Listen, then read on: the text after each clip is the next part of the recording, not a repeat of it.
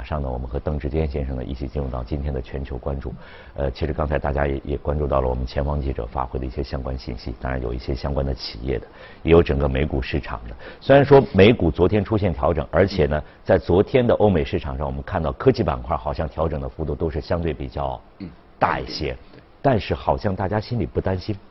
就是我们这些可能旁观者看着心里也不会担心，为什么？上周在那样一种情况之下，还是不断的在创出一个新高的状态，我们就会想，它已经走了这么长时间，就算是有调整，就算出现比较大幅度的调整，但是同样它还会显示出向上的这个劲头。之前怎么来看这个整个的这样一个趋势是否还会延续？到底他们一点不担心是出于什么原因呢？怎么来看这个市场？其实，特别是上个礼拜哈，其实真的是一路高歌猛进，对，啊，创了几天的一个新高。呃，其实上个礼拜呢，出了一个就是呃通胀的数据出来，其实就是大家都比较意外，特别的高啊，普通的通胀去到百分之二点六。好，那大家本来一直都在谈论的会不会加息的这个担忧呢，其实看到这个百分之二点六的通胀，应该都很担心的。啊，但是实际上又有没有呢？因为呃，看起来好像从股票数值来看呢，并没有反映出这种担心出来，还是继续往上涨。那为什么大家看到这个百分之二点六的通胀，好像看起来没有没有呃想象中那么的担忧呢？有几点呢？第一，呃，可能真的是大家觉得这个通胀应该还不会那么快来啊，因为仅仅只有一个月，大家还要继续关注几个月。那另外的话呢，实际的通胀哈，呃，特别是核心的通胀。大概也仅仅也是一点六，所以实际上这个普通的通胀二点六，而扣除了食品跟能源的价格之后的这个核心通胀呢，大概也就只有一点六，所以大家也并没有特别的担心。对对。而且呢，再看哈，美联储其实从呃九十年代左右就开始看另外的一组消费的数据，就是这个 PCE，也就是说消费者平减指数。说白了是什么呢？就是很多的商品可能价格涨上去了，但是他们可能未必需要的，或者说是。贵的产品，他们可能会有其他的替代品，他们就去买别的。所以呢，PCE 看的是什么？看的是家庭或者个人实际在消费上面的支出。而这一部分的话呢，普通的 PC 是一点六，核心的 PC 其实只有一点四。所以看起来实际的通胀其实并没有说真正出来。所以大家好像看起来也没有说特别特别的担忧。所以上个礼拜呢，主要还是靠资金的追捧。那但是当然。昨天晚上是科技股跌的比较多一点，但上个礼拜其实是科技股涨得特别的不错。从年初到现在，其实呢，很多的资金就好像刚刚新闻所说的，很多的投资者其实找不到一个比较好的投资的方向，或者行业，或者个股。这个我们听着是心里就有点有点有有点。哎，不对呀，这个他这个都是涨得这么好，你怎么还找不到这个投资的方向？还是说赚钱比较难呢？为什么会这么？正常好像比较难一点，因为大家在热炒的，比如说科技啊、医疗，去年已经涨得非常的不错了。那仅仅就只剩下，比如说能源啊、金融啊、工业传统的这些啊，就去年是相对比较落后。所以呢，其实，在去年年底的时候呢，这一波反而是没有涨上去的，大家反而去呃去追捧，就算能源板块。其实它一直都没有盈利支持的，大家都照去做，都去照炒，结果发现呢，从去年的十月、十一月左右来到现在，能源板块原来是涨得最好的，几乎翻了一倍。嗯，年初到现在也是能源板块涨得最好的，但是呢，从月初到现在这种格局又开始慢慢的改变，因为真正的财报开始出现了。那第一季度的财报陆续公布的时候，我们发现其实呢。能源板块暂时没有太多的一个盈利上面的一个支持，因为呃确实我们也没有看到呃实际上的一个呃盈利有多高。那所以呢，其实能源板块能不能够再继续追逐下去呢？这个很难说。但至少我们看到呃有盈利支持的股票，比如说上个礼拜其实这些科技股啊、金融啊啊，还有包括这个呃就医疗，其实表现还是相对比较稳定。所以大家比较关注，就是在这样一个财报季到来之后。又会对市场带来什么样一个影响？是正面的，还是有可能带来一些负面的影响？这个大家也是比较关注的一个问题。刚才您特别提到了，包括金融等等，这个应该是比较向好的吧？嗯，这个应该是向好的吧？对。那么这个会会带来什么样影响？对于市场怎么来？啊，其实整个财报哈，其实现在还是偏向于呃科技以及包括医疗这些比较有正面看法的为主。还是这些啊？但是呢，出乎意料呢，其实是金融板块啊特别的好。啊，今年其实很奇怪的一点啊，在呃去年的四季度，我们看到银行板块是表现不错的啊，但是呢，银行板块里面的所谓表现不错呢，是在于这个投行的业务，特别是在于债券发行的业务上面非常的不错，因为比较容易想象就是利率低。那如果说企业要借一笔比较长期的贷款，那他们会发债，划算嘛，对吧？啊，那所以呢，投行的业务表现是非常不错。那在投行业务做的相对差一点的银行来看的话呢，好像就只有富国是表现比较差。但是呢，一季度的表现完全就相反了，富国银行的表现盈利上面非常的不错，竟然可以涨了十四倍，同比涨了十四倍。那整个银行的板块呢？六大银行，我们现在所说的是六大银行，嗯，几乎全部都是盈利有增长，而且都是超过一倍的。仅仅就只有花旗，它在营收方面呢是倒退的。所以六大银行里面哈，其实有五个是营收跟盈利双双同比都是往上涨的。嗯嗯。好，那整份的财报来说呢，现在还没有完全公布完，因为就只有四十二家，我暂时拿到数据是四十二家的企业公布了他们的财报。基本上大部分哈都是好预期，那其中呢就是银行板块公布的比较多，啊，那所以暂时我们看到银行板块表现啊非常的厉害。这个背后的逻辑又是什么？刚才你提到了投行，这个我们马上你给我们解释债券问题。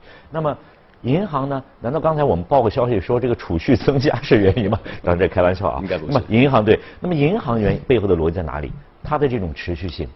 是否能够存在呢？怎么来看？应该还是投行的业务，就是投资的业务占比重对为主。那我们看到，其实富国银行从去年还是这方面，对，没错，几个季度表现不好的最重要的原因，就是在于债券的投资啊，或者其他的一些呃，就是啊 IPO 啊这些的投入可能相对会比较少。那然后他们马上改变这一个策略之后，其实你看到整个的盈利其实马上就翻天覆地。好，那其实整个投行的业务啊，我们看到现在的投资者还是相对比较多的。好，那呃，特别是在呃美联储也好啊。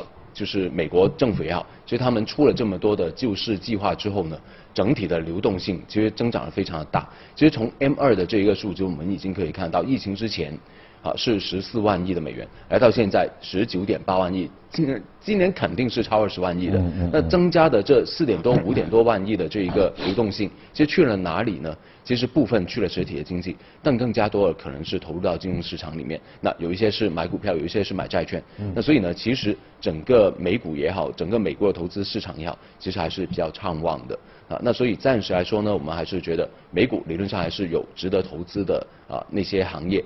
嗯嗯嗯，刚才之前特别提了，现在只有四十多家的这样一个报表是出来的，呃，当然其中的这个银行呢是占了比较比较大部分的这样一个一个，而且表现也是是比较好的啊。那么这样一种持续性有可能存在，但是刚才你也特别提到了科技和医疗也是大家所关注的。那么除了金融之外，我们是不是可以再回去看看科技和医疗，或者我们不看他们了？还有什么可以再去关注一下？可能做一个预期在这里面。那看是肯定要看，科技跟医疗肯定要看的。其实从去年的十月份开始啊，我们看到资金在轮动，那投资的方向在去年十月份开始有点改变。传统的行业，比如说呃金融啊、能源啊、工业啊这些呢，是涨得比较不错的。但是呢，很多人就开始质疑科技、医疗，特别是生物科技这些，其实还有没有投资的热点呢？那很多人是抱有一个怀疑的态度。但是呢，我们看到，其实他们的盈利也好，或者说他们的预期的营收、盈利等等未来的一个长期发展的一个前景，其实还是比较乐观的。那我们要知道哈，其实现在是整个工业也好、科技也好，正在处于一个改革啊，就创新的一个非常重要的阶段。那只不过在说科技究竟上中下游，我们投资什么东西会比较好一点？那当然，如果按照呃过过百年啊两百年以前的一个历史，我们看到工业的发展，工业一点零、二点零这样发展起来的话，其实每一个工业的改革都离不开科技的身影。那来到现在工业四点零来看呢，更加重要的可能就是应用 AI 的技术、机器人的技术。当然这些肯定是投资的热点，但是更加重要就是。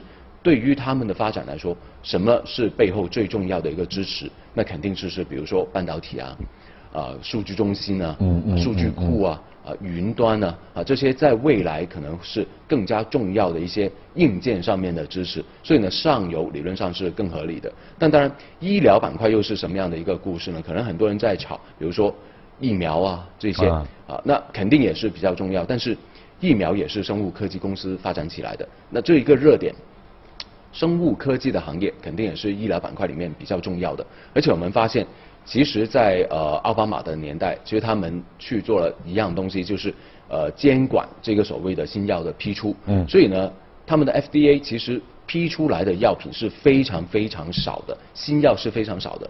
但是特朗普呢，其实整个特朗普四年里面啊，几乎都比呃就是奥巴马最后的十年里面发的这个新药要多很多。那我们可以看得到，新药的批出其实也就是代表着生物科技的企业，他们在未来的营收其实可能会更多。而且我们发现哈，未来老年化肯定也是非常重要的一个题材。那这些特效药啊、专利药，那这些在未来呢可能会引发到一个投资的概念是什么？就是收购合并。啊，在医疗板块里面，生物科技企业的收购合并，可能也是未来的一个呃，就是炒作的一个热点。那当然，这里肯定也不是单单一个所谓口头的一个炒作，里面的一个盈利的支持可能更加重要。所以我们关注着未来这一年里面的四个季度的财报，究竟的对科技，特别是上游以及包括这些生物科技，他们的一个。呃，就是支撑力度究竟会有多大？那我相信呢，在未来流动性的支持肯定还是非常重要，但更重要可能就是这个一呃盈利上面的一个支持。这个我觉得是未来呃，就算有机会加息缩表，那可能也是支撑着整个股票市场往上涨最重要的一个原因呢。嗯嗯。刚才呢，之前主要给我们从这个正面的做一个比较详细的解读啊，尤其最后也提到了，就算是市场有加息的可能，就算是个通胀，我们刚才也是提到了这个二点六有一些。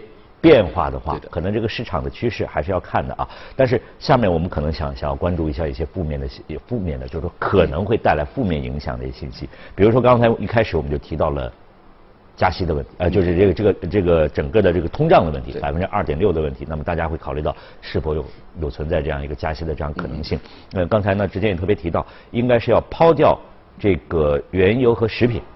嗯，要小心。要这这个，因为他们这个是波动比较大的。对的。但是我们在统计的时候，可能经常会把这些变动比较大的给它剔除出去，是吧？应应该是这样。还有一些常规性的，这样来来计，通过分别的这样一个计算。那么除掉这个一些因素之外，还有没有其他的一些因素？或者我们在这样一个过程当中，有没有其他的一些预防的一些手段？嗯。前期的这样，我们先做好这样一些预防手段，可能会呃。等到这个一旦意外出生的话，啊，意外发生的话，我们可能会尽量减少损失的这样情况出现。您刚刚说的很好，就是说，呃，在这个通胀上面，我们其实撇除开食品跟能源呢，其实这个通胀还没有上来的，对，它其实还没有上来。但是我相信这个迟早是会出现的，嗯，所以加息其实是迟早的事。也会啊。那今年也好，明年也好，或者说是二零二三年也好，其实加息是迟早的。肯定会出现的。那这个股票的波动呢，肯定也会受到一定的影响。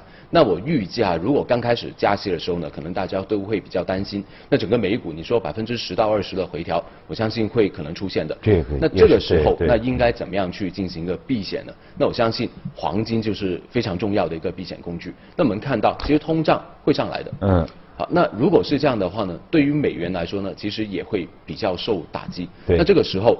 黄金对股票也好，对美元也好，可能就是一个比较平衡的呃一个工具。按照以往的经验来讲，肯定它是这个负相关性，它肯定在通胀的时候，它会起到一个这样的防御的这样一个作用。但是好像我们按近期的这个黄金的表现来看，就是在大概一年前吧，我我们好在说黄金有一个上冲的这样一个动作，但马上就开始回来了。这这个大家好像好像它现在这种防御的作用愈发的。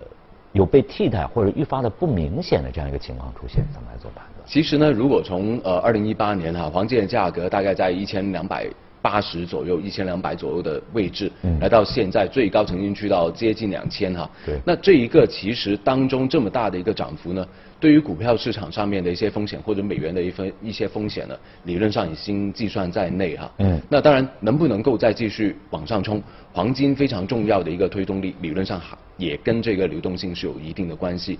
那如果说流动性在支持通货膨胀上去，美元比较受打击的时候呢，其实黄金不单单只是一个对冲的工具，也是一个投资的工具。其实我们已经看到巴塞尔协议三里面呢，在二零一九年已经说了，央行以及包括主要的银行呢，其实可以把黄金计算在一级资本充足率里面。那这样的话呢，就使到很多的银行或者央行，他们愿意把更加多的黄金。持有收进来收进来，然后放进一级资本充足里面这个池子里面。那然后的话，在那个池子里面的现金就有机会腾出来。那这样的话呢，做生意也好，或者给出市民的一个流动性，可能就会更多一点。所以其实呢，黄金未来哈。除了我们个人一些金饰或者工业用的黄金之外呢，我们要看到呃，比如说投资类别的黄金或者央行的一个黄金的一个持有，肯定会越来越高，越来越高。那这一个的需求呢，其实是比较大的。那当然供应呢，那我们知道地底下的黄金现在呃，以现在的技术来说呢，能够勘察到的是有限的。那供应坦白说也是有限的。再生金其实也是供应有限里面的黄金变来变去啊，一手变二手而已。那所以呢，整体来说还是呃供不应求为主。那所以黄金的价格理论上呢，跟通胀有关系，跟美元有关系，跟股票市场有关系，跟流动性更有关系。那这一个的话呢，其实流动性上面的支持可能是最重要。不过呢，你说为什么黄金在去年有一个比较大的跌幅？可能就是因为黄金涨了上去，确实也缺乏一定的动力，而且呢，大家更愿意去炒作一些可能是。更有增长空间的一些啊，那一些东西，对了，变现更快，比如说呃一些虚拟货币啊等等这些，那可能是大家热炒的一个热点，那所以变成了好像资金啊就跑去这里，有时候又跑去那里，比如说股票市场啊，就十月份之后就跑去了啊做一些能源板块哈，或者说是工业，那另外的一些好像跟美元有关系的，那就呃从黄金里面也有可能是出去了啊，就变成一些虚拟货币。嗯，啊，那所以就有一个比较大的一个这样的炒作，但仅仅是炒作而已了哈。嗯，但是这个虚拟货币刚才之前特别提到了，这个确实是上上下下这个幅度比较大，而且呢，这个好像如果说你踩对了点儿啊，那当然是更好，但更多的也有是爆爆掉的这样一种可能。但是刚才提到了虚拟货币，就是实际上在前不久应该有一个说法就是。黄金被取代的这样一个，嗯，对，怎么来看？因为我觉得志坚在我们节目当中一直对黄金还是持有比较正向的一个观念在这里面啊，你怎么来看这个问题？其实真的很多人都会说啊，就虚拟货币啊，最终有一天会取代这个黄金啊，变成更加重要的呃货币的其中一种。那其实我们要知道虚虚拟货币啊，现在至少我会看到，我真的没有说啊它。的需求能够落地到我们实际的生活当中。嗯，那比如说比特币啊，当时当然一开始的时候可以去买一点东西，但是来到现在这么贵的话，你就更加没有人去放手啊，去买一些什么披萨啊或者其他的一些商品、衣服啊这样啊。但是另外的一个，比如说最近在热炒的狗狗币，那狗狗币其实呢，它涨了很多，那年初到现在竟然可以涨了大概七十多倍。这这也这又是出来了一个什么？呃，就是一个比较特别的一种虚拟货币，其实早几年前就有了，就它就是对标这一个比特币来去做的。其实它的一个呃就出现呢，其实坦白说，跟比特币这种使用呃这个用途没有办法落地到实际的一个层面呢，也是有一定的关系。呃，狗狗币它很便宜啊，最开始的时候啊零点零零零一的这样的一个每每分啊，就是一枚就。对，就就很便宜很便宜。那它的一个初衷就是为了给小费，啊，或者说是看表演的时候给打赏，或者是说做一些慈善的一个项目。那因为它便宜，大家愿意去花，而且呢，它的数量比较庞大，啊，一千亿枚。啊，整个数量就比较庞大，那所以呢，更加多的可能就应用在呃呃一些简单的打赏啊、tips 啊啊，还有包括这些的呃，就比如说慈善啊这些用途里面去啊，其实反而用途比比特币更加的广泛一点。那当然，最终。最近这一个月，最近这一个礼拜炒上去，就跟马斯克是有一定的关系了哈。又是持有了，他又是开始他站台了。他不单只是持有，而且呢，他是说，呃，以后的狗狗币可能就是呃地球的一个货币，可以带上月球作为一个代表。好，那当然他中了中标了 NASA 的那个项目之后呢，更加发了一个配图，就是一个狗狗啊对着月亮去去吼这样啊，那大家就联想到哦，他真的有可能会把狗狗币带上月球这样，那就炒作了一波上去。那实际上它的一个需求跟供应呢，理论。上来说，呃，现在还是供大于求，因为实际的认受度，狗狗币，呃，就算你怎么样，现在来到第五大的虚拟货币哈，其实在全球的投资范围里面还是相对比较小一点的，好，那而且没有办法应用到真正的实际用途里面，而且呢，所有的央行暂时没有看到有一个央行是愿意把它作为一个呃外汇储备这样放进去，所以始终我们还是看到，要等待它真正。当做是一个货币啊，可能真的比较漫长。你说你现在要投资，可以真的没有问题，你可以去做。但是呢，我是建议比较谨慎为主。你输掉，完全输掉，完全变成零都不怕的资金，你可以放进去。啊，但是你作为一个呃一整份你自己的身家，那这样放进去，那可能就是比较比较危险，而且你还要做杠杆的话呢，那就就更大的风险。所以他这个投资可以考虑一下，因为。